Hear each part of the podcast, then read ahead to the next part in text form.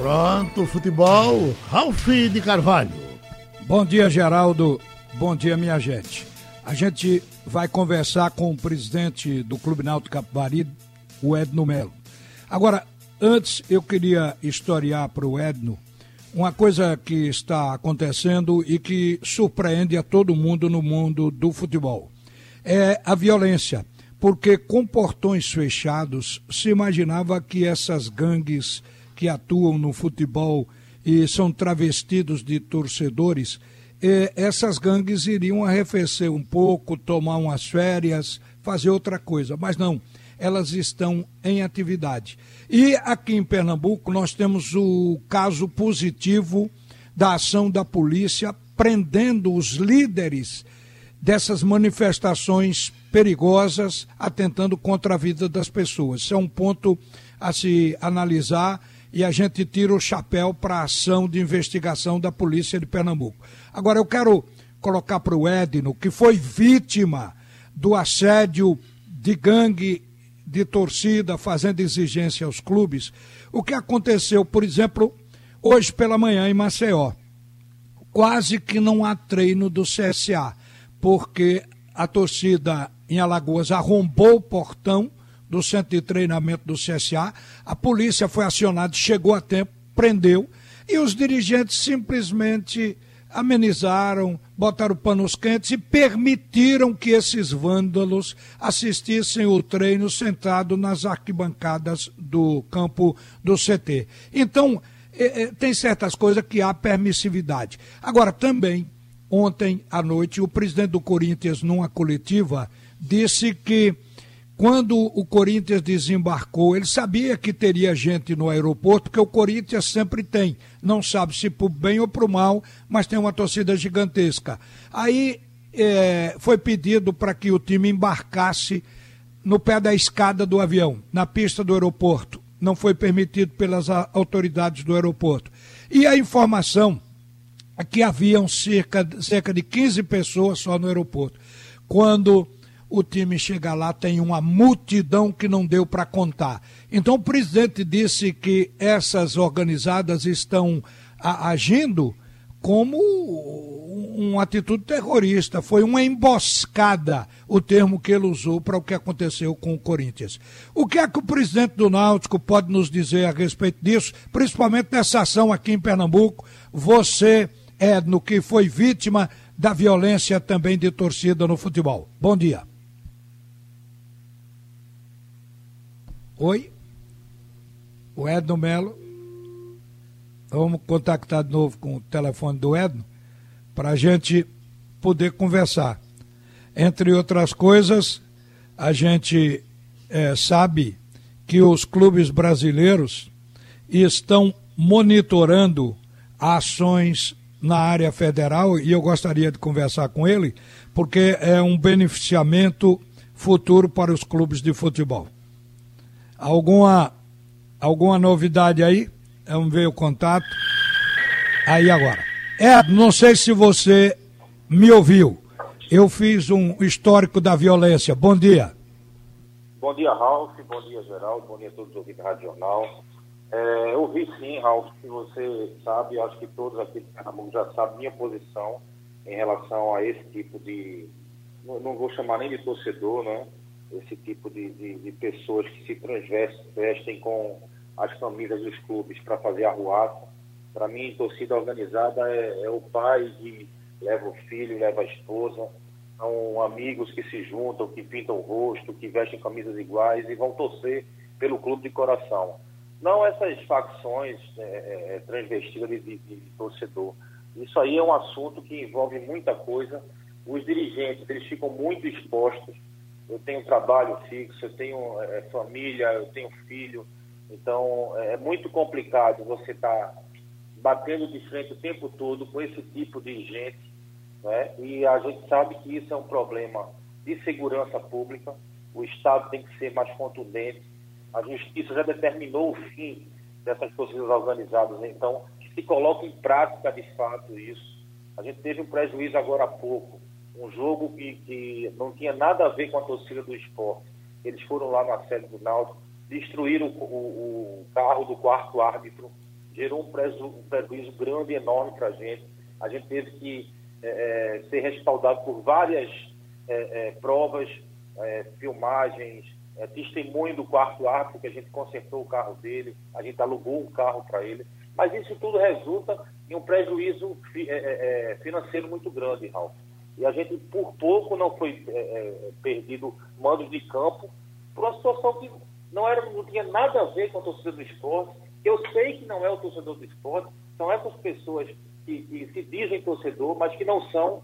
Eles são realmente é, é, bandidos que querem é, somente uma, uma, um disfarce para cometer arruaças. E a gente, é, como sempre vem batendo, sempre mostrando, a gente é totalmente contra qualquer guarida, qualquer é, respaldo desse tipo de torcedor. Edno Melo, uma pergunta para obter a resposta de um gestor como no seu caso, está dirigindo o Clube Náutico Caparibe, reorganizando o Náutico, que tem uma dívida monstruosa, e você também é um executivo, um, um gestor da sua própria empresa, na sua atividade particular. Então pode dar uma resposta. Como é que um clube se torna tão vulnerável? Repare só a notícia que saiu aqui na agência do interior, agora pela manhã. Dirigente usou cartão do Cruzeiro para pagar até Netflix e torrar 10 mil em roupas. Aí, história aqui: o dirigente usou o cartão para despesas pessoais entre 2018 e 2019, segundo o relatório da Kroll, empresa contratada pelo Cruzeiro para fazer uma limpa no clube os gastos de Pedro Moreira só ficam atrás do ex-presidente Wagner Pires de Sá, que torrou mais de 35 mil. Pedro Moreira usou o cartão corporativo, gastou 10 mil em roupas em uma loja no shopping na região centro-sul de Belo Horizonte em 20 de fevereiro de 2018. Não satisfeito, ele gastou mais R$ 10.738 em seis lojas de eletrodomésticos entre 26 de julho e 6 de agosto do ano passado, 2019. Agora, o valor que chamou atenção é irrisório, mas pelo fato dele ter pago R$ 45,90 de sua assinatura da Netflix em 11 de agosto. Eu pergunto, o clube não tem via de regra, uma fiscalização para esses cartões, para isso? Porque isso é uma orgia, presidente. É, Ralf, existe, eu acho que qualquer gestor ele tem que ter um princípio básico, que é a lealdade. A lealdade pelos seus princípios, pelo que ele acredita, pelo que ele realmente discursa. É, não, não, adianta você fazer um discurso é, é de austeridade, um discurso de compromisso, e você fazer uma situação dessa, você gastar 10 mil reais é, é, em benefício próprio, até uma, uma, uma, simples conta de Netflix que a gente sabe que ele poderia pagar. Né? Então, essa falta de lealdade que existe entre gestores é que é, é, altera tudo o que ele discursa. Então, se ele tivesse lealdade aos princípios do clube dele, né? lealdade ao que ele acredita, né? e lealdade aos companheiros que estão dirigindo o clube também, que estão sacrificando, talvez tivesse sido diferente. É, a gente, é, hoje no Náutico, eu posso dizer a você que a realidade é totalmente diferente, muito pelo contrário, em vez de se gastar é, recursos do clube, os dirigentes hoje eles pagam do próprio bolso, inclusive passagem aérea para trabalhar pelo clube. Né? A gente tem à disposição do clube 30 passagens aéreas e muitas vezes a gente precisa levar um analista de desempenho, um fisioterapeuta a mais. Então, o dirigente que quer acompanhar, ele sabe que ele precisa desembolsar essa passagem, porque ao momento que o clube vive, não cabe esse tipo de atitude. Agora vamos aos assuntos internos. A negociação do Rui com Curitiba, do Náutico com Curitiba. É, essa, essa negociação, ela está prego batido, ponta virada, o meia vem para cá, e como é isso, presidente? O Náutico foi buscar um jogador tido como de Série A e que é caro, mas parece que vai diminuir o custo dele com o próprio Curitiba. Conta como foi. É, Ralf, o que eu posso adiantar da contratação de Rui, é, a parte que me cabe é colocar dentro do orçamento o, o salário dele do início ao fim do contrato. Então é passado para o futebol um limite de despesa, um limite que a gente não abre mão porque eu acho que esse ano, principalmente, não só esse ano, mas esse ano principalmente, um dos diferenciais dos clubes que vão ascender a primeira divisão é justamente o compromisso com os atletas, com a comissão técnica, de você começar e terminar o ano pagando, é, seja premiação, seja bicho, seja salário. E isso o Náutico não vai abrir mão.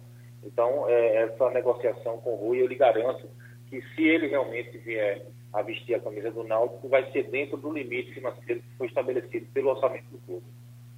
Olha, o Náutico administrou, na minha visão, bem a questão dos jogadores que quebraram o protocolo e foram para festas e que lá se aglomeraram e não usaram máscara, colocando em risco, digamos, até os companheiros do clube na volta deles.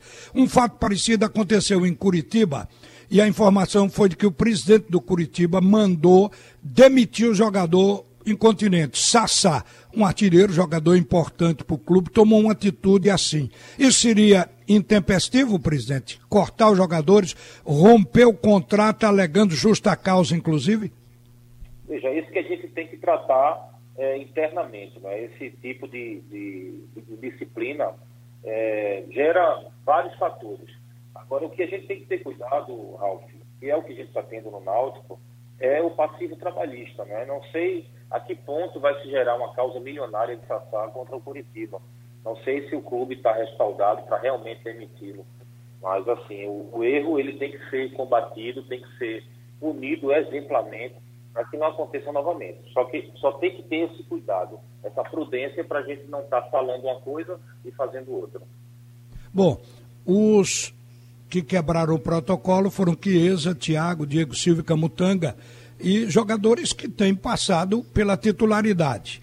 E agora eh, estão disponíveis aí na mão do treinador. Agora eu quero perguntar para você especificamente, no caso de Chiesa, que ficou fora sete partidas do campeonato. O custo-benefício. Chiesa se contundiu no jogo contra o Operário. Foi na segunda rodada e desde então está fora. Nessa Série B, ele só fez um gol, que foi aquele gol contra o Havaí, no jogo que o Náutico perdeu na estreia.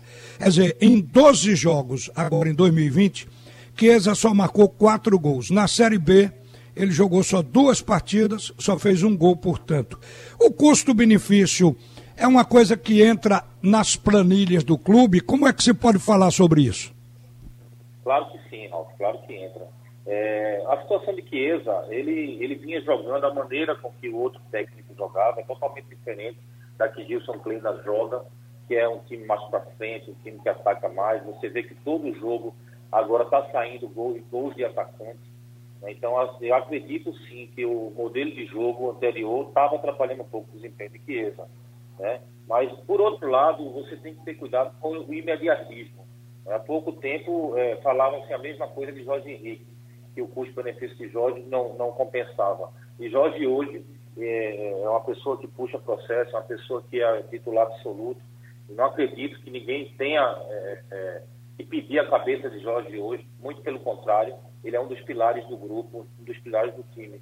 Então, esse imediatismo a gente tem que ter cuidado. E também a gente tem cuidado com o que eu falei no começo da entrevista, né? de, de começar as críticas, você bota para fora de todo jeito, gera um passivo, então, é, é, esse zelo, esse cuidado com o clube, essa gestão está tendo para que a gente não, não acumule mais causas milionárias que o clube já tem. O presidente Edno Melo, é, nessa questão de segurança, uma coisa que me veio na cabeça agora, é, se falou que o policiamento está sendo retirado aos poucos na questão do futebol, diminuindo o efetivo nos estádios. E que a tendência é que o clube banque a sua própria segurança, contratando seguranças particulares. O clube aguenta mais essa despesa? Você vê possibilidade disso acontecer? Acho muito difícil, Rafa, isso acontecer. Primeiro que realmente a situação do, do, dos clubes de Pernambuco né, é uma situação muito crítica financeiramente falando, mas é, a segurança do torcedor cabe ao governo do Estado, a segurança do cidadão. Então, assim, é, a gente pode até é, é, criar uma, uma, uma, segurança interna, mas irmos nas ruas, né, nos corredores de acesso, enfim, a revista dos torcedores, É, isso cabe sim ao governo do Estado, que não, não, não, não, precisa ficar sobrecarregado, pode dividir com os clubes em determinadas situações que, que não vejo nenhum problema. Mas esse radicalismo todo de não, tem que ser com os clubes ou tem que ser com a polícia militar, eu acho que a gente tem que sentar numa mesa, conversar, é um bom diálogo, mas que, que fique claro que a segurança do cidadão é de responsabilidade do Estado, sim. Presidente, para a gente terminar, o Náutico tem um ataque eficiente. É o terceiro da Série B, com 12 gols ao lado do Vitória, que também tem 12. Quem lidera a artilharia é a Ponte Preta, que é segundo colocado, veja, com 14 gols. O Paraná, que é o primeiro colocado, tem 13. Agora, o Náutico, no entanto, aparece como a quinta ou sexta, porque o Juventude já levou 11 gols, o Náutico também 11, os dois estão ali, quinto, sexto lugar. Então admitamos a sexta defesa mais vazada. Esse setor do Náutico merece investimento ou arrumação por parte do treinador? Acho que merece é, as duas coisas, não é? Tanto o investimento como a arrumação. E o investimento a gente pode encontrar dentro de casa. A gente está tendo a volta do Rafael Dumas, a volta do Ronaldo Alves. São pessoas que a gente sabe a qualidade dos atletas que podem realmente fazer uma diferença. Apesar de que, na minha visão, é, com a chegada do Clina, deu uma melhorada substancial. Inclusive, é, é, vale lembrar as partidas que Lombardi vem fazendo, né, não vem comprometendo o time, as injustas críticas que, o torcedor vinha fazendo com ele. Ele está mostrando em campo que realmente é, é, pode dar um pouco mais ao clube, pode dar um pouco mais ao time. Então, acredito nisso, Raul. A gente tanto pode fazer investimento trazendo atletas como Carlão, que veio da base, a recuperação de Ronaldo, que já está na fase de transição, pouco mais de 10 dias ele já vai estar à disposição do treinador. Então, esse setor defensivo, a gente, se tratando dos zagueiros, a gente está bem servido e o, o Kleina tenho certeza que vai arrumar nada. Edno Melo, presidente do Clube Náutico Capibaribe, obrigado por atender a Rádio Jornal e tenha um bom dia, viu, amigo? Bom dia, Ralf, sempre à disposição. Um grande abraço.